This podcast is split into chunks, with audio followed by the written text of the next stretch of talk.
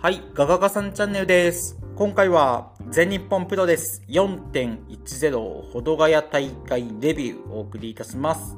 じゃあ早速第1試合、チャンピオンカーニバル B ブロック公式戦30分一本勝負、大森高尾 VS 大森北斗で、結果が4分57秒、ナルシストロックでレフェリーストップ、北斗が勝利を挙げました。はい。ただ、この最後のコンプリートショットからのナルシストロックですね。入り方が、ま、かなりぐだってたので、まあ、そこは北斗残念だったなと思います。うん。で、対する大森さんに関しては、まあ、相変わらずコンディションはいいなってところで、特にニールキックですね、良かったなと思います。はい、じゃあ、この結果によりまして、北斗がそう、2連勝か。4点。大森さん0点となっております。はい。じゃあ次、第2試合です。チャンピオンカーニバル A ブロック公式戦30分一本勝負。と吉達 VS 本田隆起で、結果が2分2秒。吉達ファンタジーをそのまま強引に抑え込みまして、カウント3。本田が勝利を挙げました。はい。で、改めて、まあ、去年のチャンカンですね。全敗の太田が今年は2連勝。で、しかもまあ、ホンダがね、そう簡単に負ける絵っていうのも私は想像つかないので、って考えると本当に急成長してるなと思います。いや、本当今年ね、期待できるんじゃないかなと思います。はい。じゃあ、この結果によりまして、ホンダが4点、吉達が2点となっております。はい。じゃあ次、第3試合です。違う。ごめんなさい。第3飛ばします。はい。第4試合、ジュニアタッグバトルオブグローリー公式戦15分一本勝負。土井成樹、谷崎直樹 VS シーバ王子、井上亮で、結果が5分24秒。インプラントボムで谷崎直樹が井上に勝ちました。はい。で、ちょっと私、調べてないんですけど、シーバ王子と土井成樹は多分ドラゲー時代被ってますよね。まあ、谷崎はちょっとずれてるかもしれないんですけど、って考えると、まあ、ドラゲーファンの方とかね、土井成樹対シーバ王子、どのように見ていたのかなっていうのは気になります。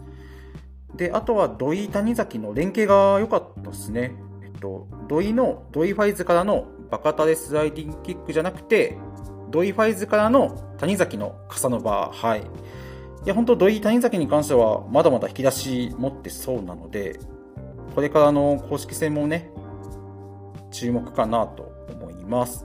はい。で、この結果によりまして、土井谷崎が2点、井上シーバー王子が0点となっております。はい。じゃあ次、第5試合です。ジュニアタッグバトルオブグローリー公式戦15分一本勝負。田村段、佐藤光 VS 石田海斗、鈴木小太郎です。で、結果が11分9秒パワーボムで、まあ、ダンがね、小太郎から勝利を挙げました。はい。で、まあ、世界ジュニア挑戦表明してたダンが、好調のまま小太郎を沈めるっていうわけで。で、世界ジュニア戦も決まりましたね。大田区かな。はい。で、この試合は、えっと、ヒカルと石田のマッチアップが良かったかなと思います。えっと、ビンタ合戦とか、で、あとは、あの石田のランニングローキックをヒカルがバチンと受けながらもキャッチしてアキレス腱固め。こちらに移行したシーンですね。ここすごい良かったなと思います。はい。でこの結果によりましてダン・ヒカルが2点。石田小太郎も2点となっております。はい。じゃあ次第6試合です。チャンピオンカーニバル B ブロック公式戦30分一本勝負安西優馬 VS 曽谷学です。で、結果が8分41秒。サソリ固めで曽谷が安西から勝利を挙げました。はい。で、まあ最後ですね、まあ弾道とかジャンピング DDT ではなくサソリ固めってところで、まあまだ安西顔じゃねえよっていう曽谷の意地みたいなものを私は感じました。で、あと、まあ、必要以上にね、安西を持ち上げる試合でもなかったので、うん。まあ、ただやっぱりそれは外敵なので、まあ、逆にね、良かったんじゃないかなって。そんな安西を引き立てる必要もないじゃないので、はい。で、この結果によりまして、曽谷が4点、安西が0点となっております。はい。じゃあ次、第7試合です。チャンピオンカーニバル B ブロック公式戦30分一本勝負、石川修司 VS 斎藤レイで、結果が7分31秒、ファイルドライバーでレイが石川から勝利を挙げました。はい。で、この試合、あの、初っ端からね、ショルダータックル合戦、ここから始まりまして、ま、ここがすごい良かったですね。まあ、初っ端からね、火がつくというか。で、結果、まあ、石川負けちゃいましたけど、ただ、違和感はやっぱないんですよね。うん。まあ、レイが勝っても全然不思議じゃないというか。うん。いや、本当レイもいいなと思います。というわけで、この結果によって斉藤玲が4点石川修司が2点となっております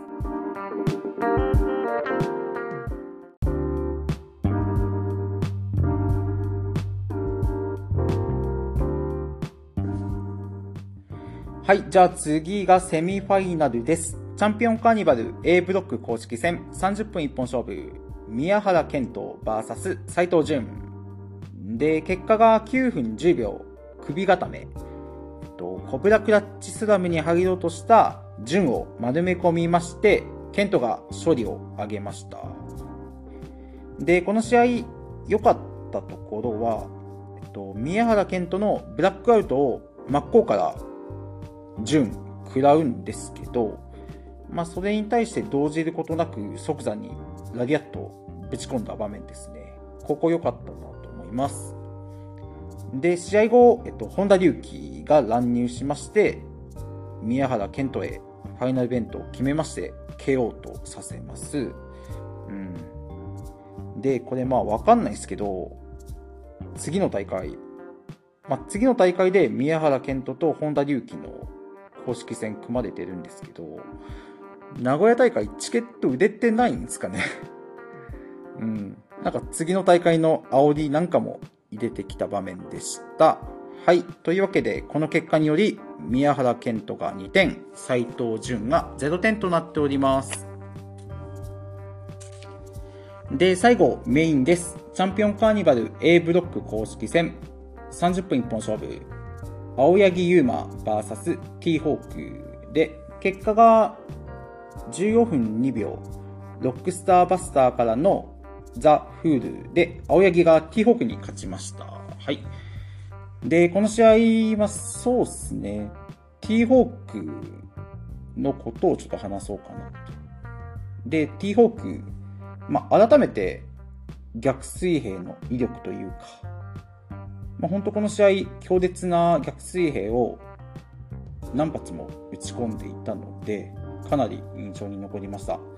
で、あとは、あの、青柳をロープへ振ってのカウンターのケルベロスですね。まあ、青柳の受けが良かったのもあるのかもしれないんですけど、まあ、このケルベロス、膝めちゃくちゃ良かったです。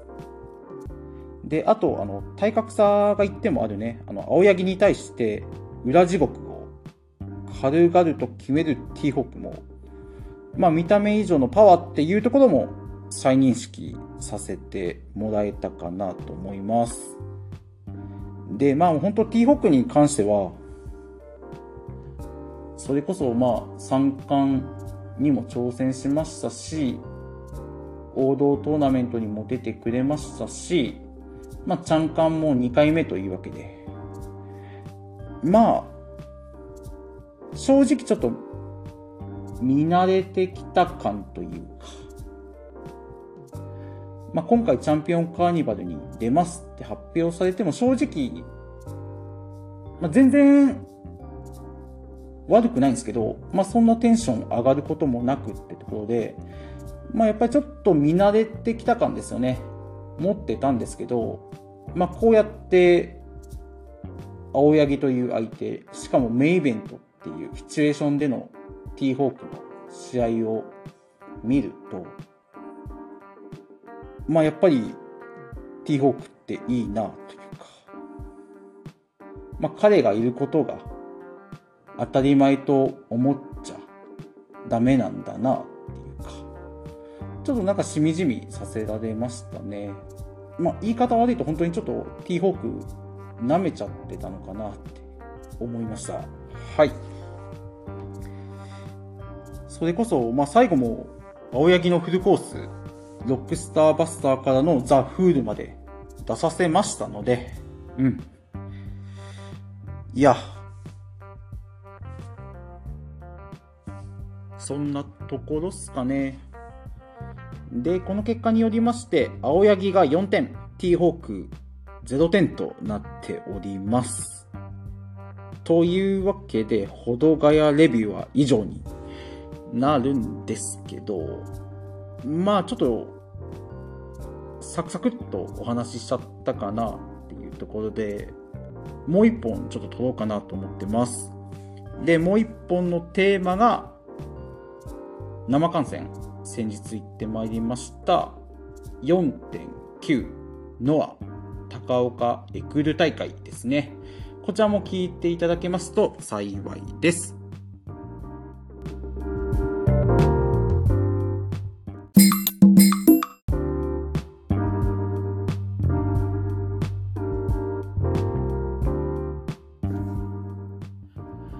はい。じゃあ4.9。プロレスリングノア高岡エクール大会レビュー。いきたいと思います。で、えっと、私が最後にノアを生観戦したのが2年前の夏ですね。えっと、その時は、富山、石川、2日連続でやるっていう大会で、えっと、初日、それこそこの高岡エクールで、えっと、北宮デビュー10周年大会的な。で、次の日が、あの、石川、あの、賛否出てました、あの、ムタが車で清宮を引いた、あの大会ですね。それ以来のノア生観戦となります。で、まず試合前ですね、えっと、まさ北宮のサイン会がありまして、で、えっと、公式ホームページだと、えっと、サイン会対象グッズ、ノアロゴ T シャツと、北宮 T シャツと、あとすごいこれ、ショルダーバッグとか出してるんですね。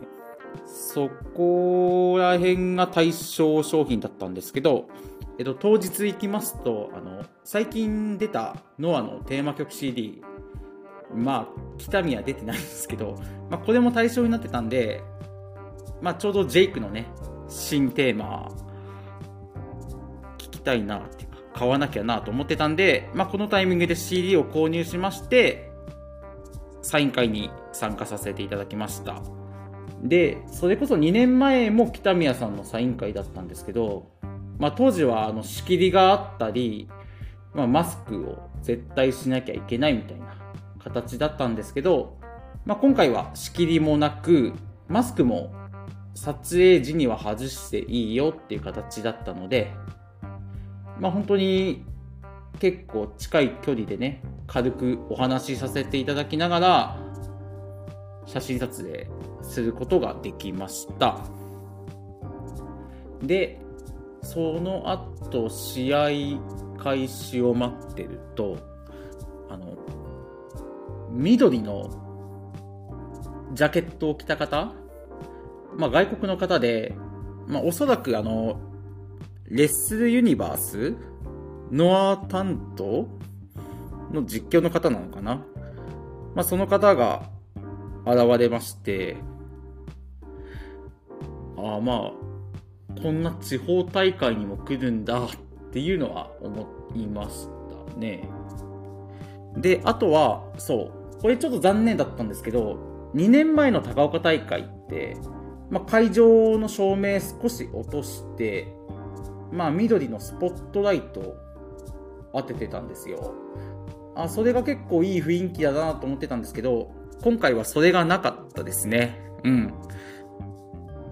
ああ、あれやればいいのになーって 雰囲気作りには抜群だと思ったので、うん、いや、ほんと残念でしたね。で、じゃあそろそろ試合行きましょうか。第1試合からです。えっと、タッグマッチ、大原はじめ、ひろき VS 岡田金也、小沢大志で、結果が9分1秒、ストゥーカースプラッシュで、ひろきが小沢に勝ちました。はい。まあ最後のスーカースプラッシュも綺麗でしたし、あと、大原はじめがめちゃめちゃ黒いっていうのが印象に残ってます。で、あとは、そう。まあ私も脳はそんながっつり見てないので、気のせいかもしんないんですけど、あの、おかきんの太もも小さくなってないですか？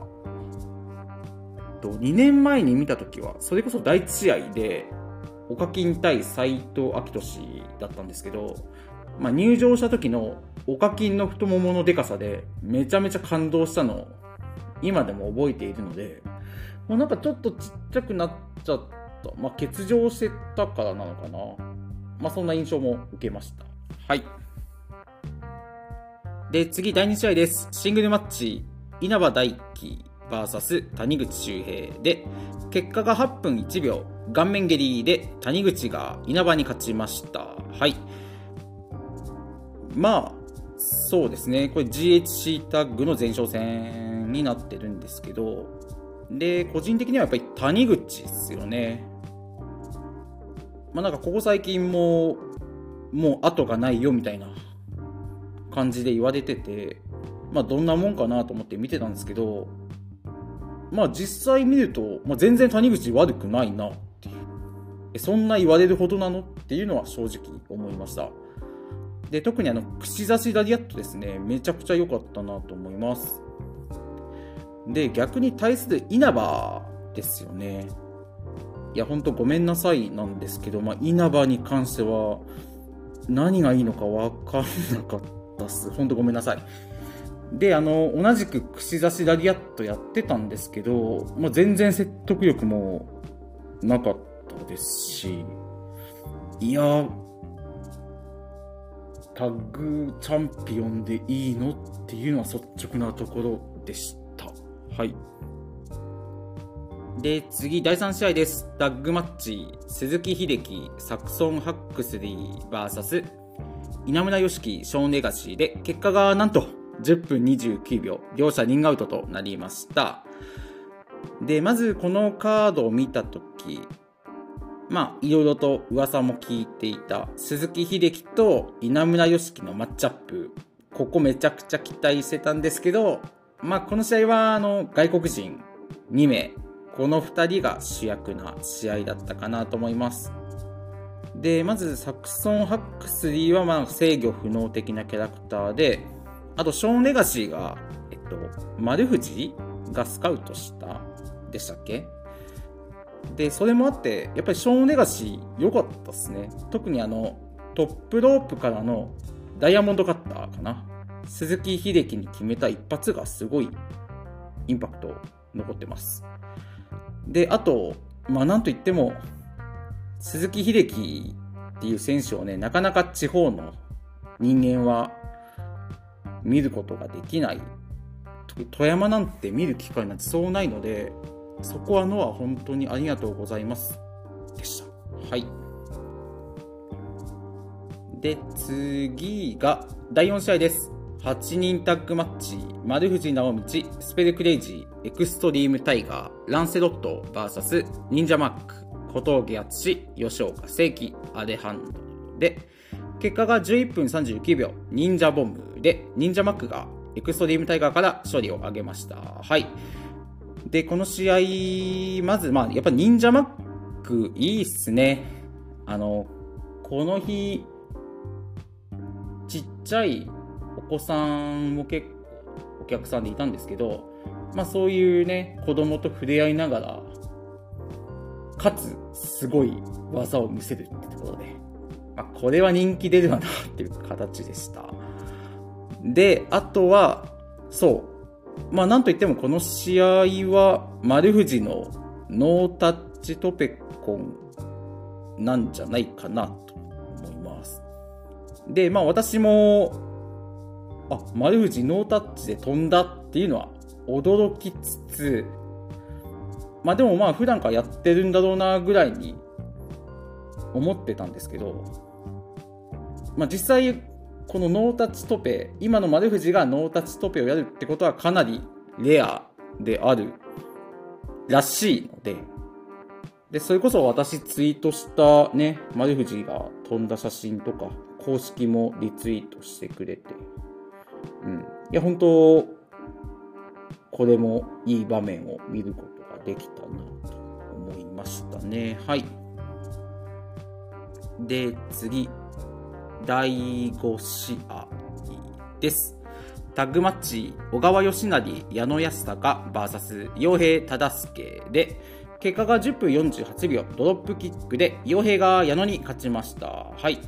で、まず、矢野、髭を生やしてて、あ、2年前とは全然違うなっていうのと、あとこの試合、えっと、洋平がトラースキックかなドロップキックかなちょっと忘れちゃったんですけど、とりあえず小川さんの顔面に顎かな？蹴りを入れるんですけど、序盤に。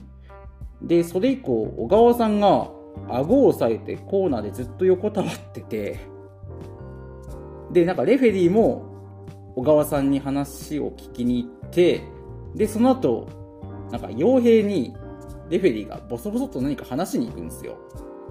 いや、もしかしてこれ事故起きた？っ。なんかそれもあって全然この試合自体には集中できなかったっすね。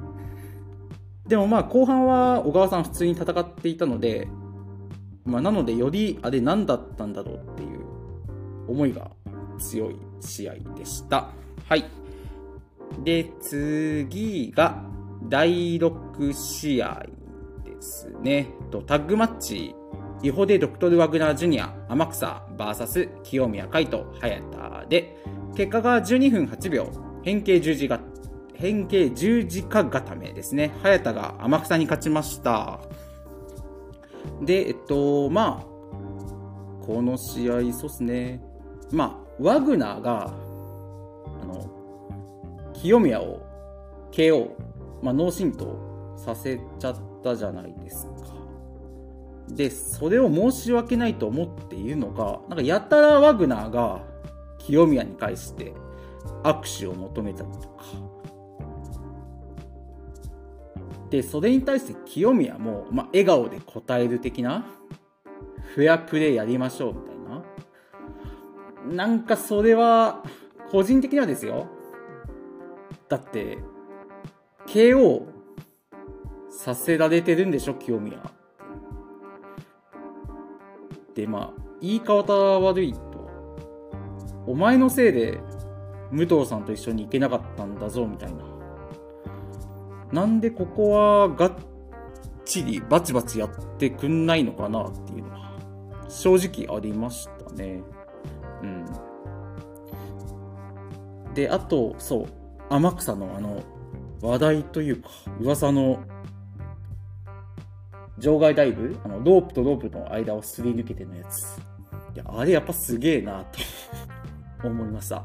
はい。で、次、セミファイナルです。6人タッグマッチ、ジェイク・リー、ジャック・モディス、アンソニー・グリーン、VS、ケン・ゴー、中島克彦、曽山学で、結果が14分9秒、バーティカルスパイクで、克彦がアンソニー・グリーンから勝利を挙げました。はい。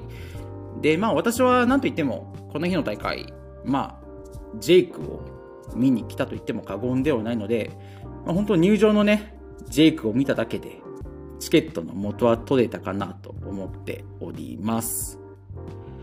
で、あとは、そうっすね。で、えっと、GHC ヘビーの前哨戦なんですね。ジェイクと勝彦。で、そのマッチアップの中で、まあ、勝彦が中盤かな？ジェイクに蹴りを入れて、で、ジェイク戦線離脱しちゃったのでまあ、もっとジェイク見たかったなっていうのはありました。で、あと、そう、剣王とソヤといえば世界タッグのベルトっていうところで、まあ、ノアで世界タッグのベルトを目にするっていうちょっと変な違和感なんかもありましたね。はい。で、そうですね、そんなところかな。はい。じゃあ、最後、メインです。シングルマッチ、正木民也 VS 杉浦隆で、結果が21分56秒、オリンピック予選スラムで、杉が北宮に勝ちました。はい。いや、この試合、まず地方でやる試合じゃないですね、これ。いや、めちゃくちゃ面白かったです。まあ、派手な技の攻防はもちろんないんですよ。ないんですけど、いや、この試合こそ生観戦向きというか、体と体がぶつかり合う音が、もうずっと 起こるような攻防で、で、特に、あの、北宮かな途中でヘッドバット頭突きやるんですけど、その時の音がえぐかったっすね。うん。で、あと、杉浦の、なだれ式ブレンバスター、おすぎのおすぎですね。これも2年ぶりに見まして、またあの いいっすよね、コーナーに、コーナーで持ち上げて、ちょっと溜めるじゃないですか。あの時の、おーっていうなんか、高揚感がすごい良かったですね。はい。というわけで、そんなところかな。うん。いや、本当に、まさ北宮に感謝っすよ。いや、北宮がいなかったら間違いなく富山で大会というか、それに加えてこんなね、戦いなんて見せてくれないと思うので。なので、まあぜひね、富山、また来てほしいなと思ってます。で、会場もね、高岡エクール、まあ、満員でしたけど、もう一つね、上の会場、近くのね、高岡テクノドームとか、まあ、新日とかよく使ってますけど、もうワンランクアップしたね、会場でのは見てえなと思いましたんで、はい。まあ間違いなく、またね、富山に来た時は生観戦したいなと思っているので、ノアも、まあ本当にジェイクがね、GHC 巻いてる期間中はレッスルユニバースは加入してようと思うので、ノアもね、きちんと追っていけたらいいなと思いました。はい。というわけで、ノア4.9高岡エクールレビュー以上となります。ご清聴ありがとうございました。